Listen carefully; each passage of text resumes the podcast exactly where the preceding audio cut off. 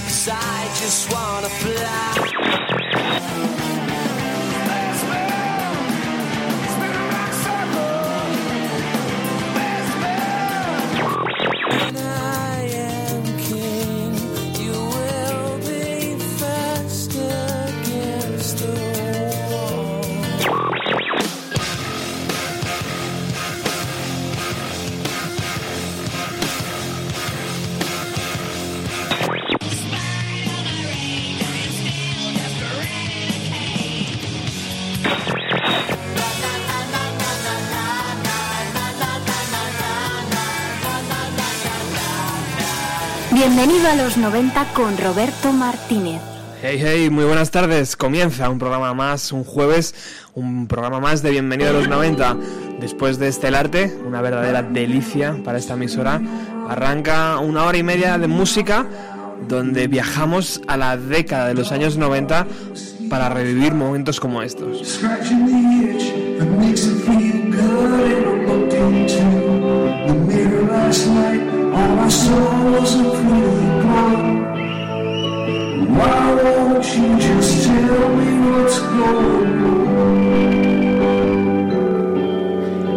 Mar Oliver Everett, el cantante de Hills, que lleva desde pues eh, empezando a sacar discos a mediados de 1980 y, y, que no se hizo popular hasta que estuvo dentro ya de la década de los años 90 con su aquel maravilloso LP llamado Electroshock Blues.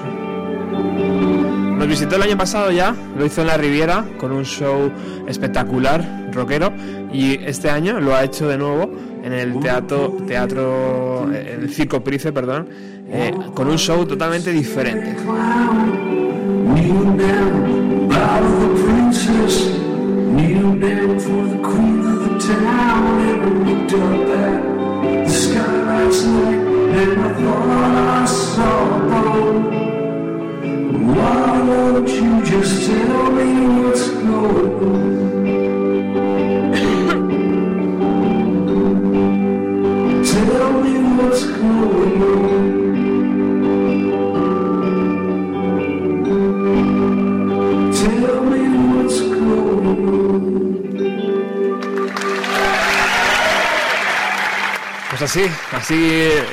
eh, estaba Hills el pasado lunes en el escenario Circo Price, eh, en un momento fantástico, lleno de canciones nuevas de su nuevo LP y, y con momentos tan, tan bonitos como este que escuchábamos. Para el recuerdo va a quedar ese momento también en el que el propio Mal Oliver Everett eh, decide eh, bajar del escenario y abrazar a todo lo que había por allí cerquita y pues, ¿qué queréis que os diga? Quinta fila, tuve la suerte de poder agarrarme a él, casi me lo llevo a casa. Siempre es una buena noticia, desde luego, que eh, Ils visite España y también tenemos que hacer un pequeña, una pequeña mención a, a Daughter of Davis, que eran las dos teloneras, dos chicas que abrían el concierto y que tenían un sonido espectacular.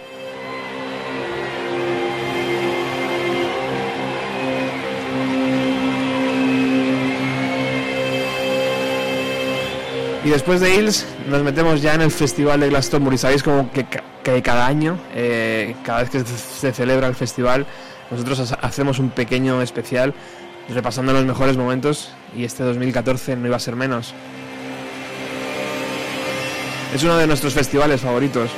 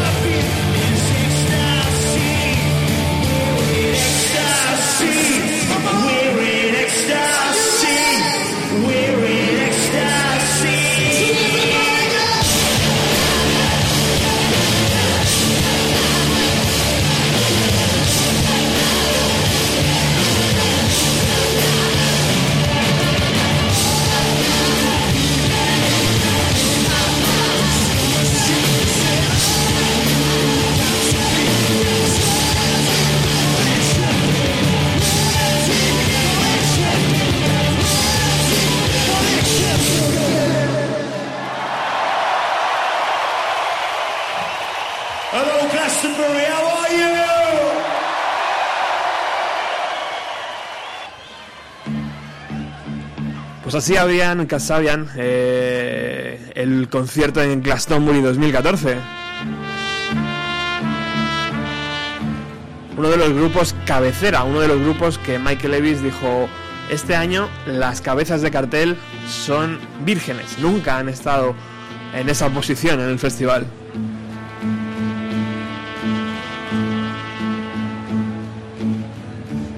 Y los chicos de Casabian salieron el domingo al escenario Pirámide a, las, eso de las 10 menos cuarto y hicieron algo sorprendente. Escuchar.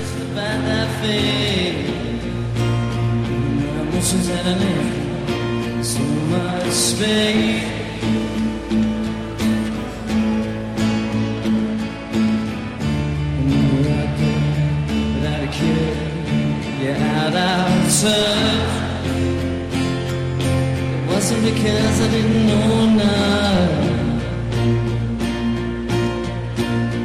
Just into my. Does that make me crazy?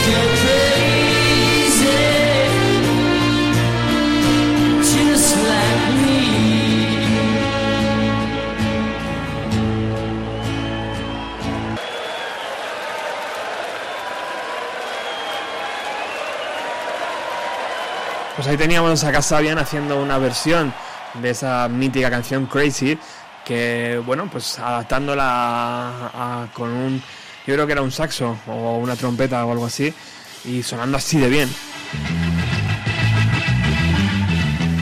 Bueno, nos olvidamos de Casabian ya, pasamos al siguiente al siguiente invitado del programa de hoy y escuchar.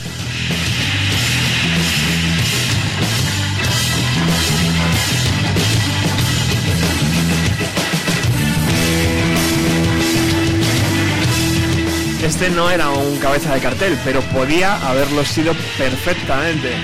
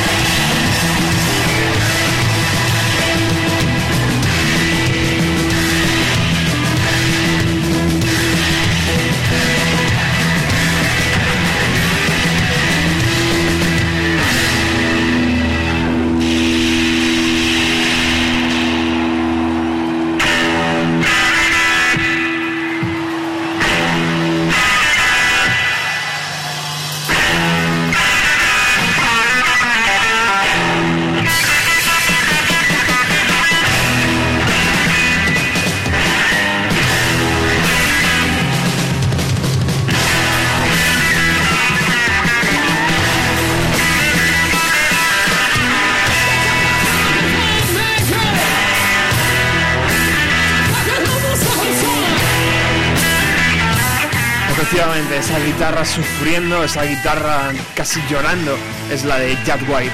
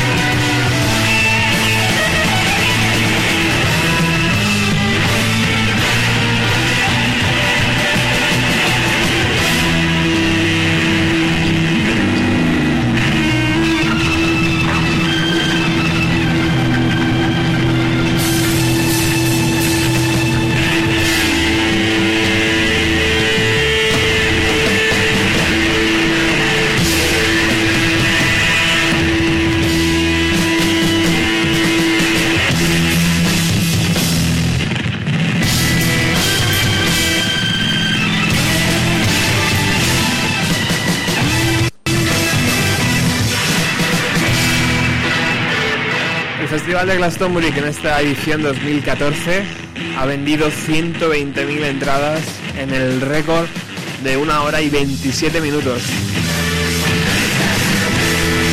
Se ha celebrado desde el día 25 al 29 de junio en la ciudad de Pilton, en Inglaterra. Cada entrada costaba 215 libras, esos son unos 270 euros. He dicho antes, Michael Levis, de 78 años, anunció que las cabezas de cartel serían grupos que nunca lo habían sido. Tal vez por eso la gente corrió y en una hora y 27 minutos arrasaron.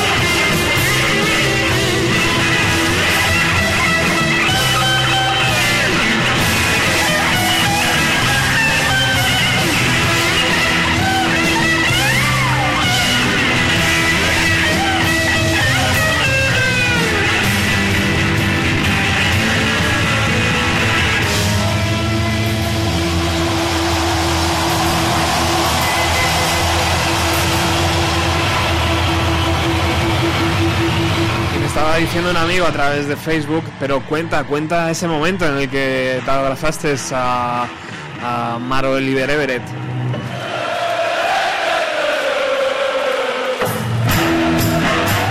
Ya lo he contado antes, simplemente bajó del escenario, dijo, hey chicos, necesito un abrazo. Y bajó del escenario. Evidentemente yo ya me había coscado porque habían colocado la cinta eh, para, que él pudiera eh, visualizar el escalón y no caerse. Y yo dije, bueno, está claro, yo estaba en la quinta fila, imaginaros, eh, patio de butacas, sentados, todo el mundo, y dije, va a bajar seguro. Y además yo estaba en el pasillo. Digo, bueno, algo, algo le, trinco. Y efectivamente, antes de los bises, llegó, bajó, dijo, necesito un abrazo, chicos. Eh, yo creo que fui el segundo. Y le iba a decir, vente al programa, le iba a decir cualquier tontería, pero fue realmente imposible porque había un montón de gente que buscaba también ese abrazo.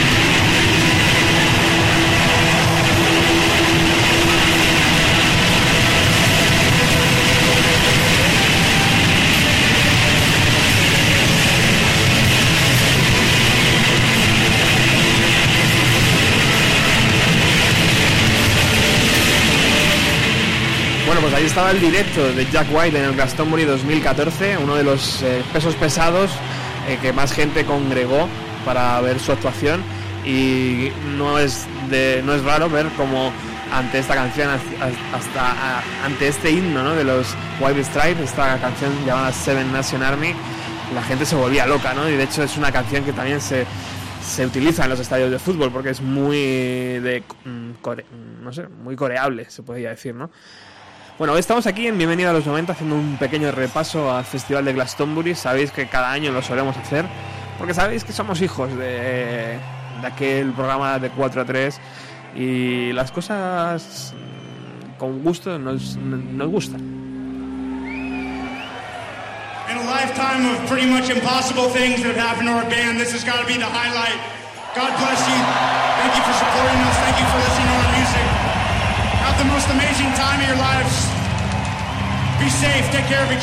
Vamos con los primeros cabezas de cartel de este Festival Glastonbury.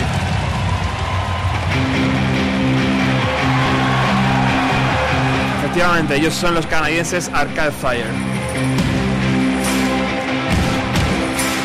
Salieron al escenario Pirámide el viernes, a eso de las 10.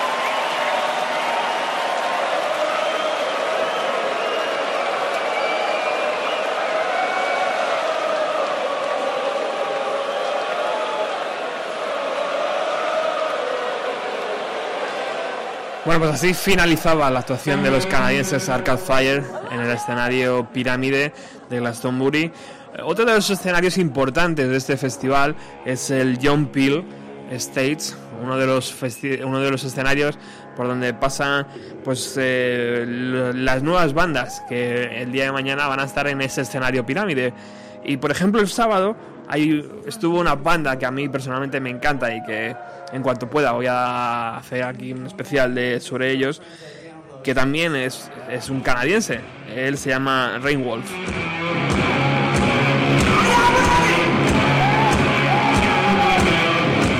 Estuvo el sábado el sábado por la mañana a eso de las 12 en el escenario John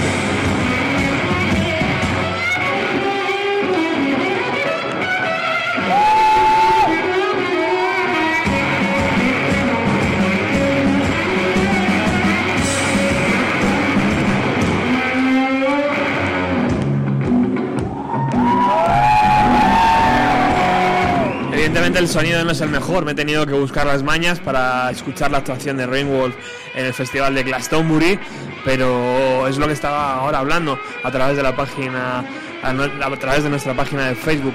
¿Cuándo este chico estará en el escenario grande? La historia es un poco la que ya hemos comentado en el programa otras veces. Eh, Jordan Cook eh, se, graba un, un disco, un primer LP, eh, que suena fantásticamente bien, que es muy difícil de encontrar y que, y que suena muy bien, pero que evoluciona y evoluciona hacia este sonido que estamos escuchando. Muchas veces se presenta él solo, eh, con su guitarra y con este bombo de batería que, que acciona a la vez que toca la guitarra y que hace las delicias del público y que hizo las delicias del festival de los presentes eh, de los presentes que estaban en el John Peel en el escenario John Peel de Glastonbury vamos a continuar con una también una parte deliciosa del festival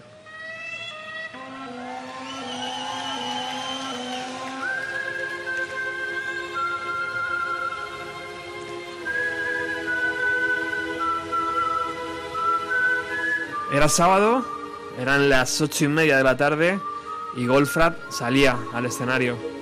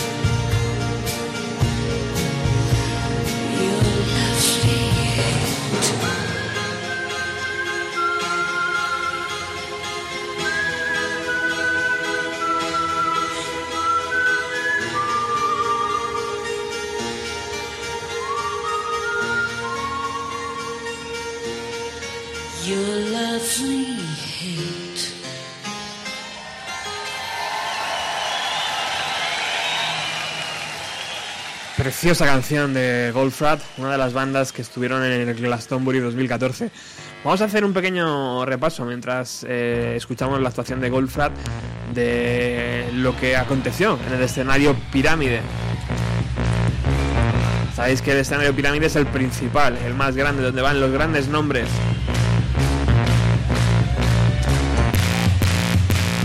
Por ejemplo, el viernes, a eso de las once y media de la mañana, abrió fuego una banda llamado, llamada Turtle Island. Después, a las doce y media, salieron al escenario de War of Drugs. Eh, a las 2 menos cuarto estaban Rodrigo y Gabriela. A las 3 de la tarde salieron al escenario de la Soul. A las 5 estuvieron Rudimental. A las 6 y media de la tarde salió al escenario Lily Allen. A las 8 de la tarde en el escenario Pirámide de Glastonbury el viernes salió Elbow. Y para cerrar, y como ya sabéis y hemos dicho antes, el escenario el viernes, el escenario Pirámide lo cerró Arcade Fire a las, a las 10.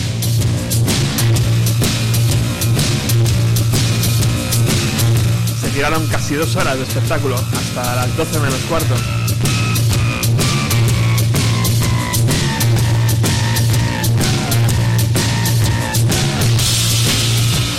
El sábado en el escenario también, escenario Pirámide, abrieron fuego a las 11 de la mañana Nick Mulvey, a las 12 estaba Nitin Saley, a las a la 1 y cuarto estaba Angel Ace, a las 2 y media estaba Kellys, a las 4 de la tarde una de las más esperadas, Lana del Rey, a las 5 y media también otra voz ilustre, estaba Robert Plant, a las 7 y media de la tarde estaba Jack White, que hemos escuchado antes, y a las 10 menos cuarto el grupo polémica de este año, Metallica.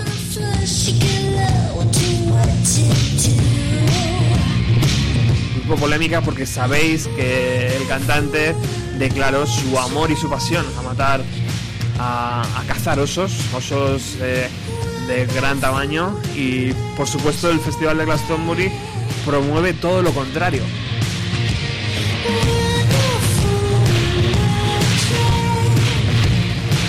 El domingo en el escenario grande de Glastonbury lo abrió a las once y media el ballet inglés nacional, como ya nos comentó Paco Pérez Brián eh, hace unas semanas. A las 12 estaba Caro Emerald, a la una y media estaba Tuani and Sidiki, a las 3 menos cuarto empezaron de 1975, a las 4 y 20 salió Dolly Parton, eh, que estuvo fantástica, a las 6 de la tarde eh, salió escena Ed Sheeran, a las 8 menos cuarto de Black Keys. Y a las 21.45 el tercer cabeza de cartel que también hemos escuchado, Casabia.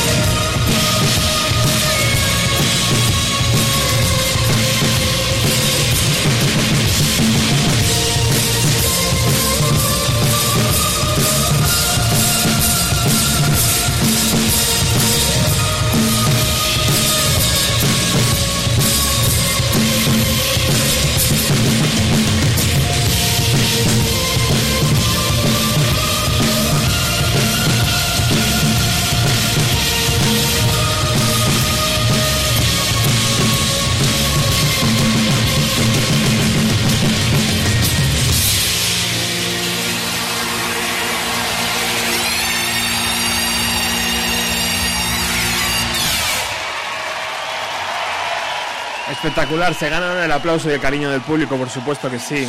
Los, los integrantes de Golfat.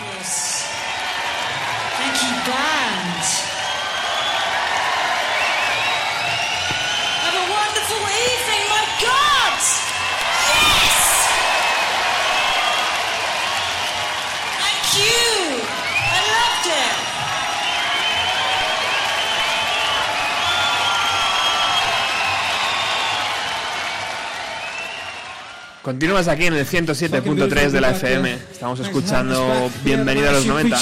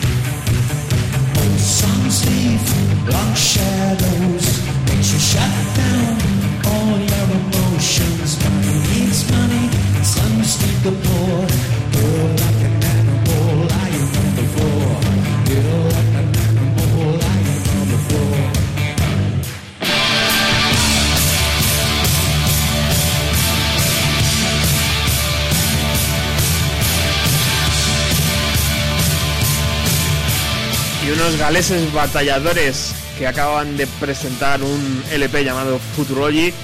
eh, también estuvieron en el, en el Glastonbury 2014.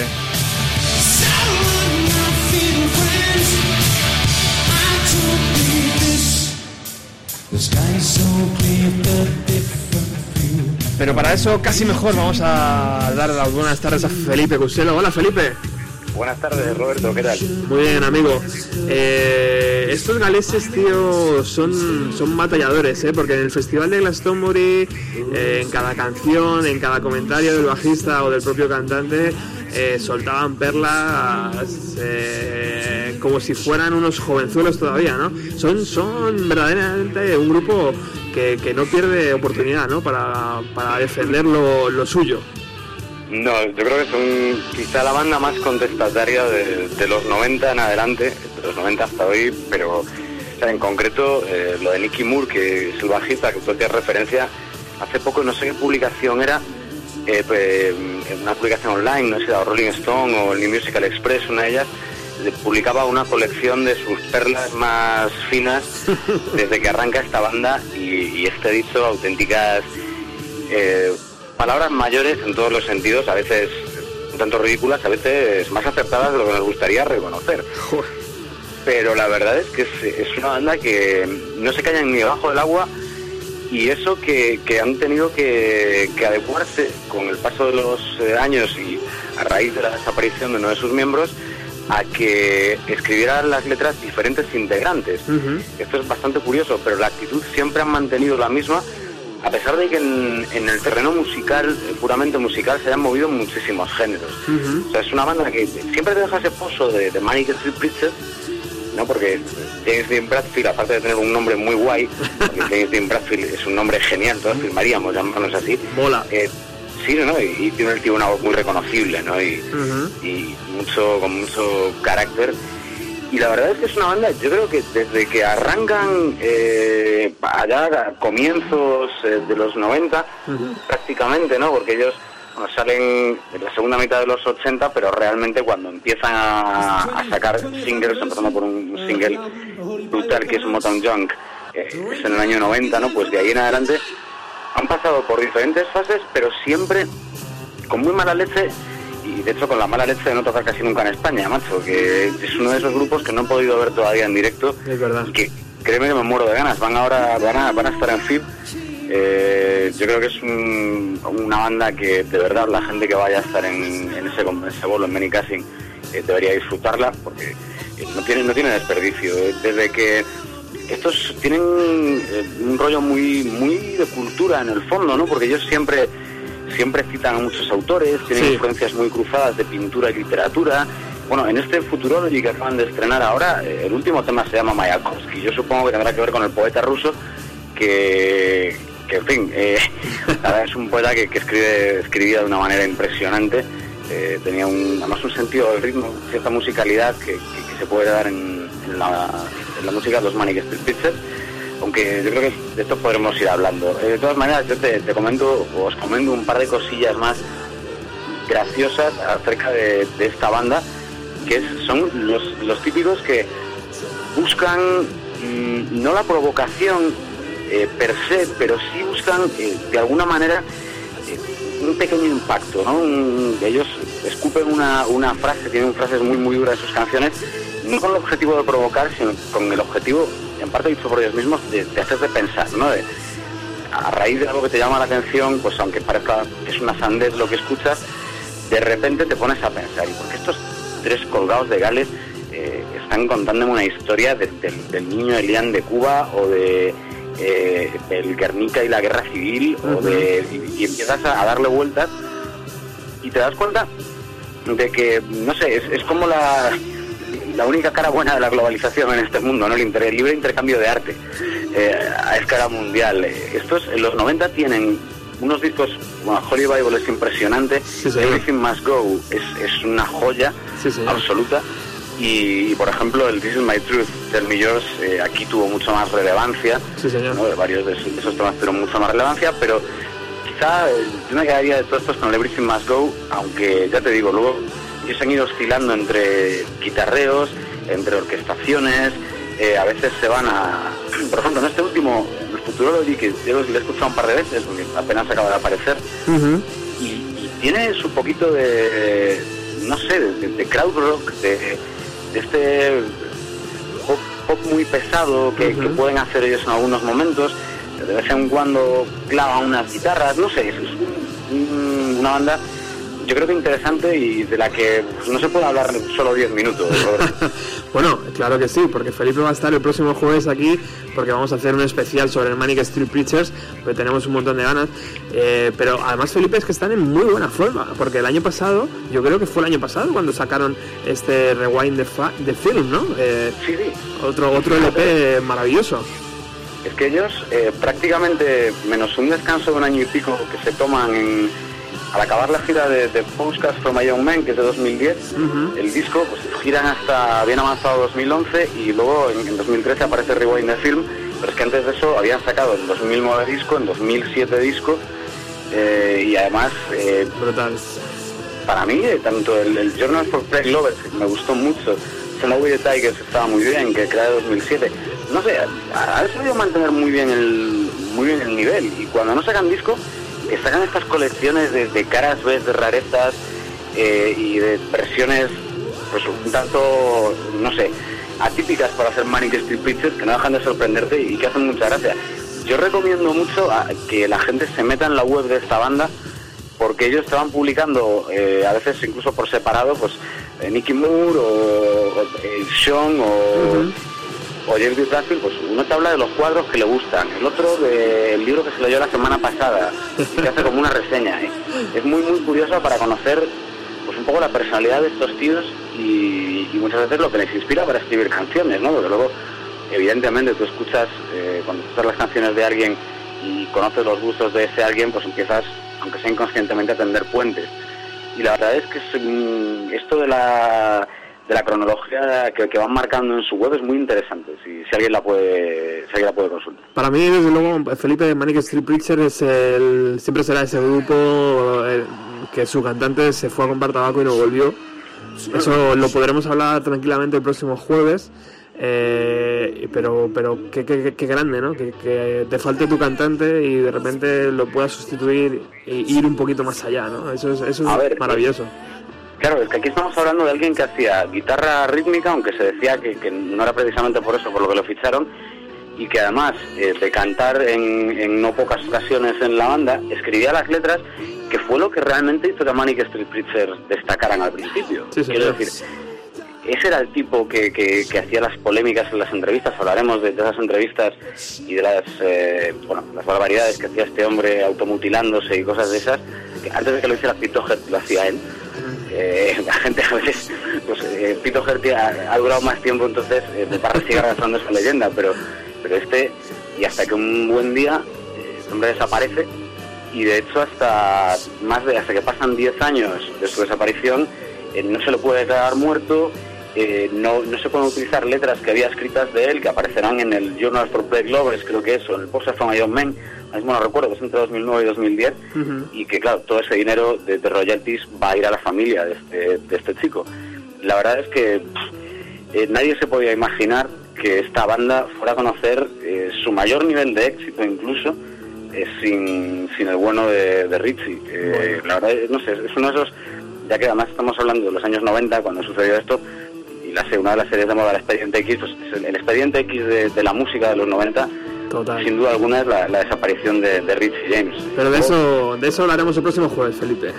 Sí, yo creo que sí. Además, hablaremos de las diferentes teorías que, que ha ido vertiendo diferentes personas sobre lo que ha pasado realmente, que tampoco tiene desperdicio. Tú sabes que por cada leyenda, eh, otros crean sus propias leyendas y al final ese cuento nunca acaba. Otros que son leyendas son estos que son- se nos han colado ya de fondo. Mira, escucha, Felipe.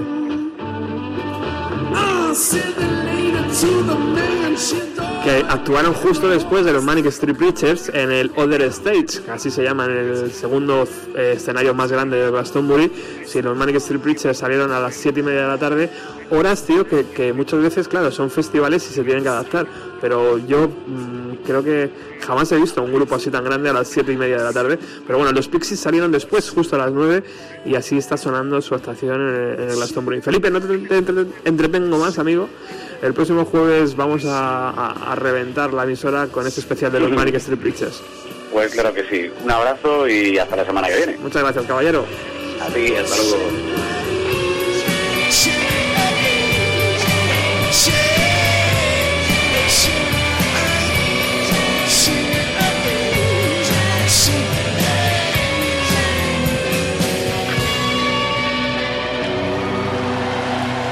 Efectivamente, ahí teníamos a los Pixies con ese tema llamado Hey y que estaba el sábado a las 9 salieron al escenario, al segundo escenario de Glastonbury llamado The Other States.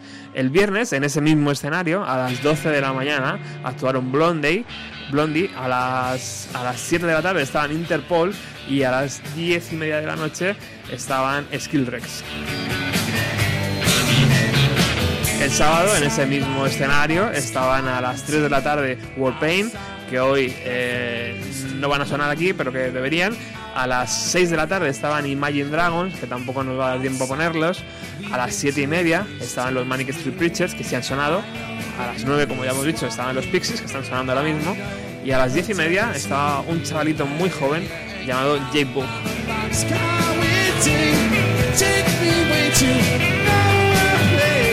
Y el domingo, el tercer día del festival, a las 12 de la mañana estaban The Subways, a las 5 y 20 estaban The Horrors, a las, a las 7 menos 10 estaban Bombay Bicycle Club, a las 8 y media de la tarde estaba Ellie Goulding y a las 10 de la noche cerraba The Other States Massive Attack.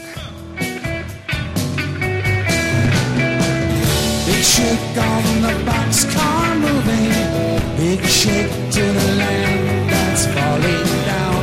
As the wind makes a palm stop blowing. A big, big storm falling break my crown. There is a wait so long.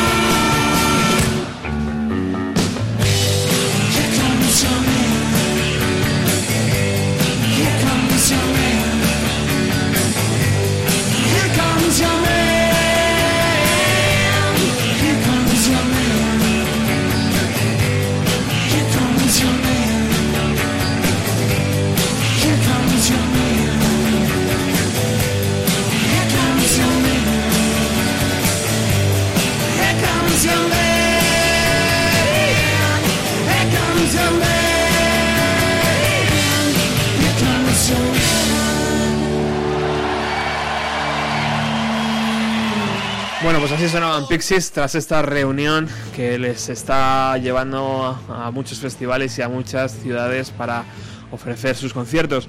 Festival de Glastonbury 2014 que ha sido duramente criticado tanto por la elección de Metallica como una de las, sus cabezas de cartel como por el precio de la entrada. ¿Por qué? Pues porque desde 1970, cuando el festival costaba una libra, se ha incrementado de una forma brutal. Por ejemplo, en 1981 costaba 8 libras, en 1986 pasó a costar 17, en 1993 el festival ya costaba 58 libras, en 1997 pasó a costar 80, en el 2003 105 libras, en el 2009 175 libras, en el 2011 195 libras. Y hemos llegado hasta este año 2014 que el festival de Glastonbury cuesta 215 libras. Claro, si el festival de Glastonbury es capaz de traerte a Robert Plant, a lo mejor esas 210 libras, junto con otras grandes bandas, merecen la pena. Robert Plant que suspendió los conciertos aquí en España, pero que por supuesto allí no.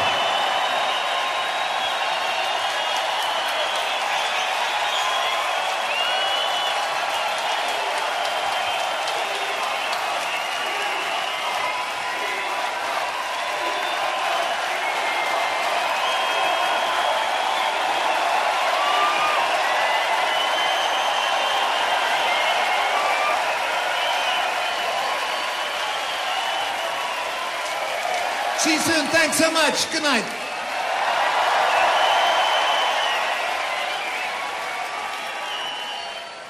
Bueno, pues ahí estaba la actuación de Robert Plant, el legendario vocalista de Led Zeppelin, eh, en el Festival Glastonbury. Y otra actuación legendaria. Escuchar estos primeros acordes. No, no son los Guns N' Roses.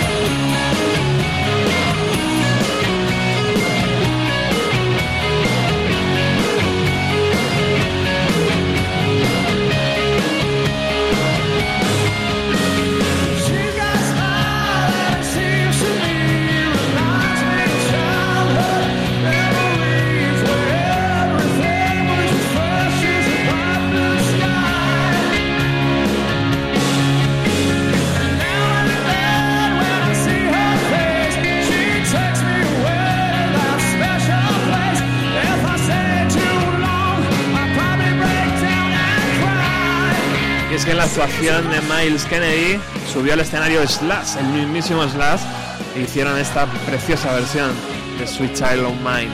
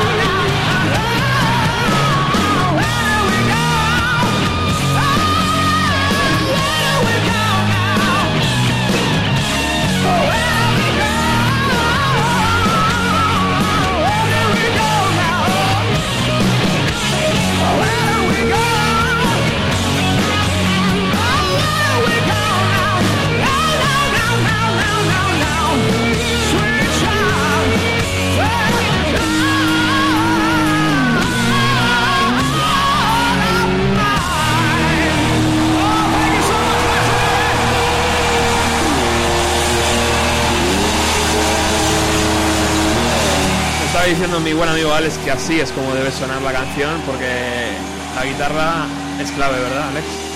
Buenas, sí, por supuesto. Es que a día de hoy, madre mía, si, si quieres escuchar bien las canciones de Guns N' Roses, tienes que escucharlas con Slash, que es como ha sido siempre y es donde está la esencia. O sea, es que solo con escuchar el mítico punto del principio ya sabes qué es lo que hay. Brutal, ¿eh? Brutal, es flipante, amo. Vamos con una de las bandas míticas eh, que ha pisado este festival Glastonbury 2014 y que más controversia ha, suscitado.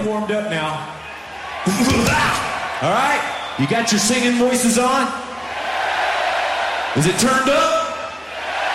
It better get louder.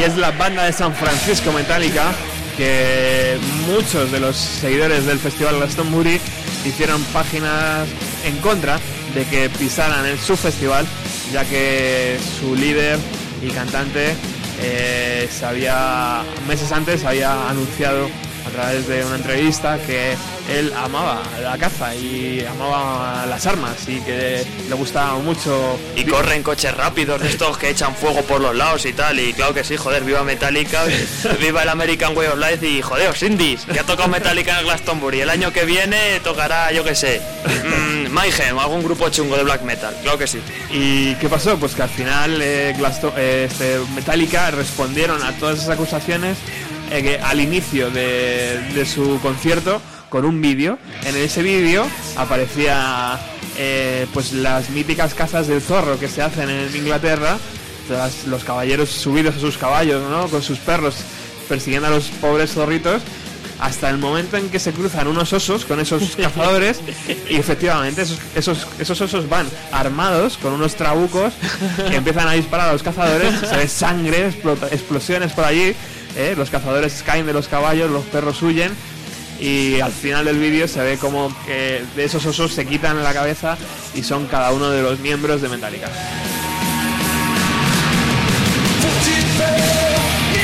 Como un poco diciendo, sí, vosotros criticáis nuestra cultura de las armas, pero no criticáis, ¿no? Vuestros Imperio de paletos, que es lo que es también al fin y al cabo. O sea, aquí que el que esté libre de culpa que tire la primera piedra, vamos.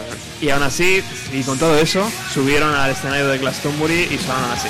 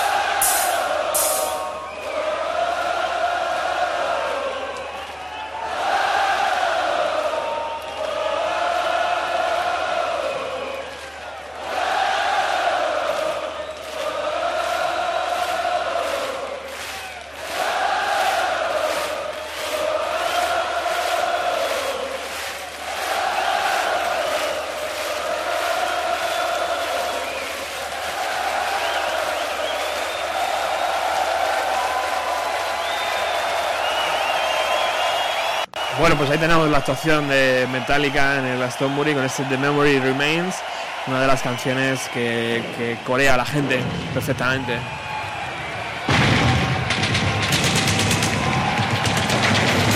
Si no querían, si no querían té, toma dos tazas. Toma ¿no? ya, joder. Esta canción sigue poniendo los pelos como escorpions, eh, madre mía. Esa intro, joder.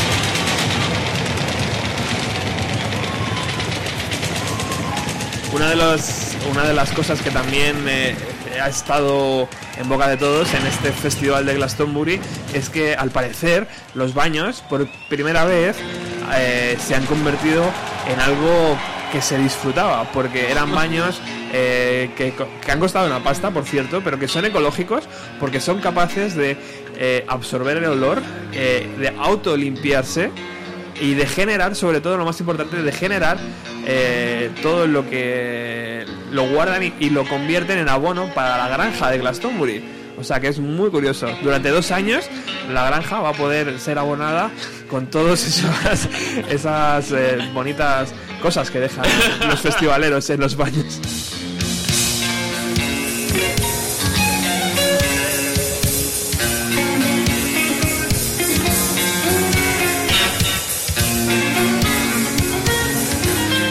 Desde aquí quiero mandar un cariñoso saludo a Angus, que sé que nos está escuchando. Hola Angus, ¿qué tal? Bienvenida a Radio Utopía.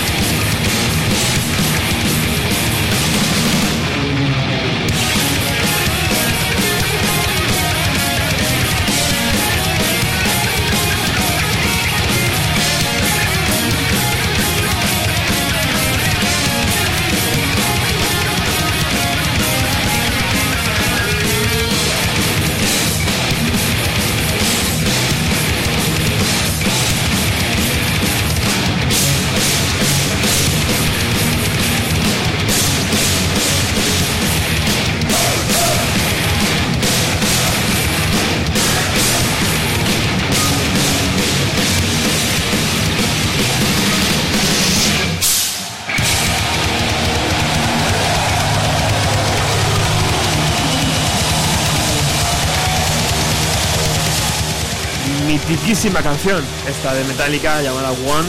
Eh, ¿En qué álbum estaba esta canción? ¿En el Black? No, en el Unjustice for All.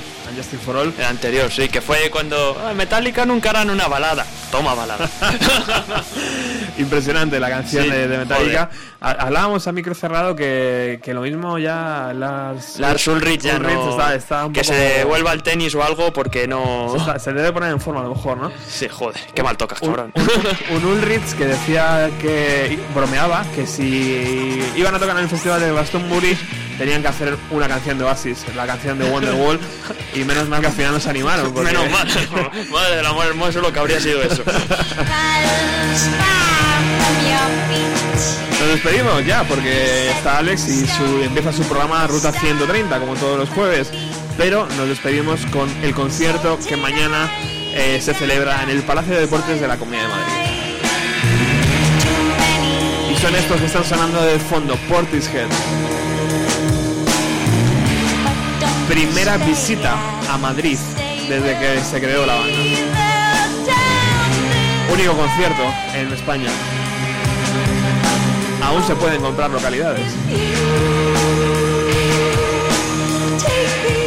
Y si arrancábamos el programa con la actuación de Hills en el Circo Price y ese mega abrazo, pues eh, lo terminamos con eh, mañana el concierto de Portishead, que también asistiremos y que el próximo jueves os contaremos.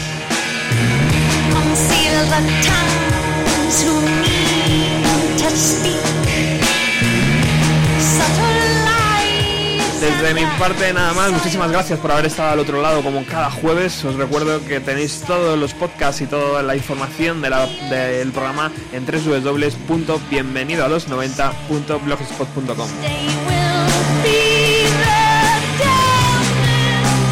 El próximo jueves, al, al margen de hablar de Portishead, os recuerdo que tenemos el especial de los Manic Street Preachers con Felipe Cousero, que va a venir aquí al estudio.